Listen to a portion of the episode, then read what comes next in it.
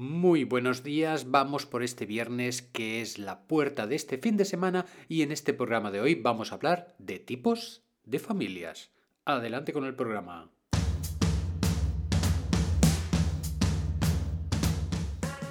Estáis escuchando el podcast de Psicología, Comunicación y Crecimiento Personal de Joan Contreras. Bienvenidos. Bienvenidos, bienvenidos a todos los que nos escucháis por primera vez, eh, bienvenidos a todos los que ya nos escucháis de vez en cuando y vamos, hoy que es viernes, al resumen semanal. ¿Qué escuchamos el lunes? Pues el lunes estuvimos hablando del tema del diálogo, de la necesidad de que, sea, de que ese, perdón, de que ese diálogo sea enriquecedor para ambas partes y que podamos crecer a base de explicarnos las cosas y no tirarnos ahí los trastos y criticarnos todo el rato. ¿Qué hicimos el martes? ¡Wow! Y el martes lo que hicimos fue ver esos consejillos que estuvimos hablando sobre eh, para no contagiarnos de las emociones negativas de los demás, que si cruzar los brazos, ladear nuestro cuerpo, no mirar fijamente a la persona, ¿os acordáis? El miércoles, el miércoles estuvimos hablando de las diferentes eh, tipos de inteligencia y lo siento, pero estoy seguro que en alguna encajasteis y el jueves estuvimos hablando, ayer jueves, de cómo enfocar los conflictos de pareja. Y vamos por el programa de hoy que son tipos de familias. Pero antes de empezar con el programa en sí, vamos a ver con el consejito que nos trae la Neus. Hola Neus, ¿cómo estás? ¿Te has dado cuenta que no hay publicidad en el programa? Joan Contreras Podcast se mantiene por suscriptores que aportan una cantidad a partir de 2 euros al mes. Anímate a colaborar. Puedes encontrar el enlace para hacerte suscriptor en la descripción de este programa. Pues ya lo sabéis, podéis haceros suscriptores, podéis colaborar económicamente con este programa, ya sea de forma mensual, con una pequeña cantidad, pequeñísima cantidad, a partir de 2 euros podéis hacerlo, o con una aportación puntual que queráis hacer o anual, como esto va en función de los gustos de cada cual. Y siendo suscriptores tenéis algunas pequeñas ventajas como algunos podcasts extras, las transcripciones de algunos programas y cosas de este tipo. Y vamos ya por, la, por el tema de, de, hoy, que son tipos de familias. Tipos de familias, ¿por qué? Porque he estado revisando los podcasts que he hecho sobre tema, temática familiar y es muy interesante el tema en cuanto a que poquito a poquito vamos dando pasos para comprender a nuestros padres. Fijaros, fijaros que los padres son el origen. De ahí venimos. Ah, de ahí surgimos, como si de la nada se tratase. Y desde pequeñitos estuvimos alimentándonos de sus emociones. Ellos nos alimentaban pues con, con las papillas, con los biberones, con las comidas, pero además nos estaban alimentando con sus emociones. Y ahí es evidente que los padres ponen la mejor intención para dar el mejor alimento en cada caso y luego salen los niños pues que si quieren esto, que si quieren lo otro, que si son caprichosos, que se critican. Y en ese punto de crítica a los padres, muchas personas se quedan como enganchadas, puesto que no comprenden la evolución de sus propios padres, que a la vez fueron hijos. Y, y, esto es un ciclo que se va repitiendo y se va repitiendo.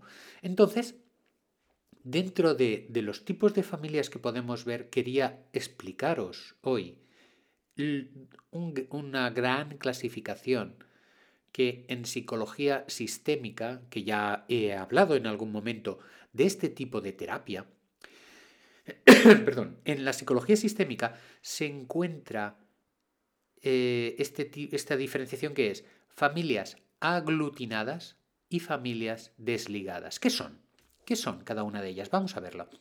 Las familias aglutinadas son las familias en que en general la comunicación entre los miembros de la familia, entre la pareja, los hijos, los nietos, la comunicación es muy fluida, está muy a flor de piel, se tiende a tener un sentido muy de unión en la familia, hay encuentros en los que se juntan muchas personas y eh, ya os digo, eh, eh, de alguna manera hay como un vínculo muy fuerte.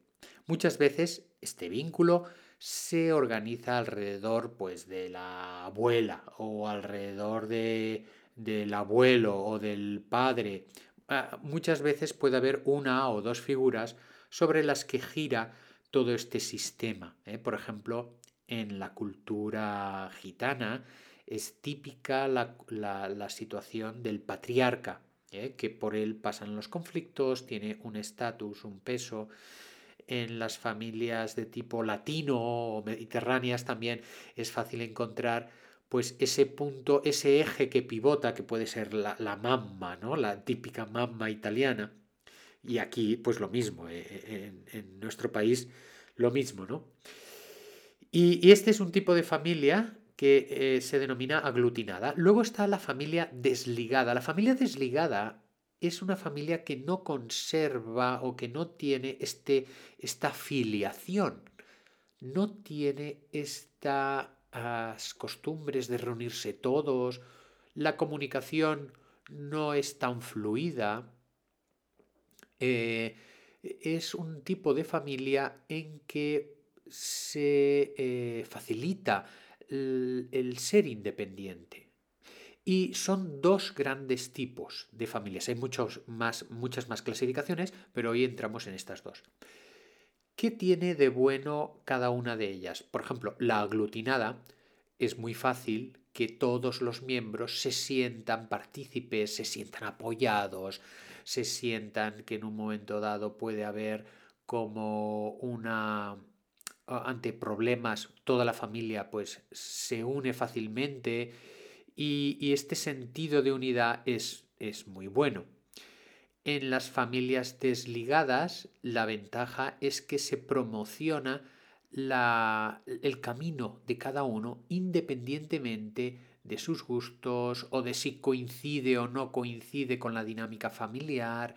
Se promociona eh, que la persona pueda tener sus propias experiencias. Por ejemplo, conozco una familia en que la, la hija era hija única y a los 18 años ya se fue a hacer un viaje sola a la India durante no sé cuánto, cuántos meses. Cosa que en una familia aglutinada, pues no es tan fácil que se dé este tipo de situaciones. ¿Cuáles son un poquito los contras? Pues la familia aglutinada tanto te puede apoyar como cuando te critica, pues claro, es todo el mundo que te, te critica o que rechaza una determinada actitud o que de alguna manera eh, si no vas pues eh, parece que rompas el sentimiento de unidad de la familia, ¿no? Eh, la desventaja de la familia desligada es que en un momento dado, cuando la persona es muy independiente, la persona puede hacer su vida, tiene su propio destino, pero en ocasiones, si falla la comunicación en momentos puntuales, esa persona se puede sentir muy sola. ¿De acuerdo? Y, y son dos formas también un poco de entender el mundo. Ya os digo que que aquí cada familia tiende a tener sus normas. Tú cuando entras en una familia o tienes contacto con una familia, por ejemplo, estás de, novio o de novia, ¿no? Y llega un momento en que eh, vas a casa de los padres. pues vas a cenar porque ya la relación parece que se va consolidando y tú estás ahí pues haciendo el, un poco al principio el papel y bueno, pues eh, intentando caer bien, ¿verdad? Y caramba, te das cuenta que hay un funcionamiento diferente de las bromas, de los comentarios. Habrá cosas que son iguales, evidentemente, en todas las familias, ¿no? Pero hay sus puntitos, hay sus, ¿cómo os diría? Su forma peculiar de entender las emociones, de entender las reacciones, sobre qué se hace broma, sobre qué no. ¿eh? Sobre todo el tema de risas y bromas es muy significativo. Y, la verdad que el, entrar en una familia, los terapeutas en este sentido pues tenemos una, gran, o, muchos terapeutas tienen mucha facilidad para entrar en familias dentro de un ambiente terapéutico, pero bueno, los que trabajamos con toda la familia a la vez, es muy interesante porque se van viendo ¿no? cuáles son las normas, las que están eh, a flor de piel, digamos, las que se pueden describir, y las normas que están como ocultas.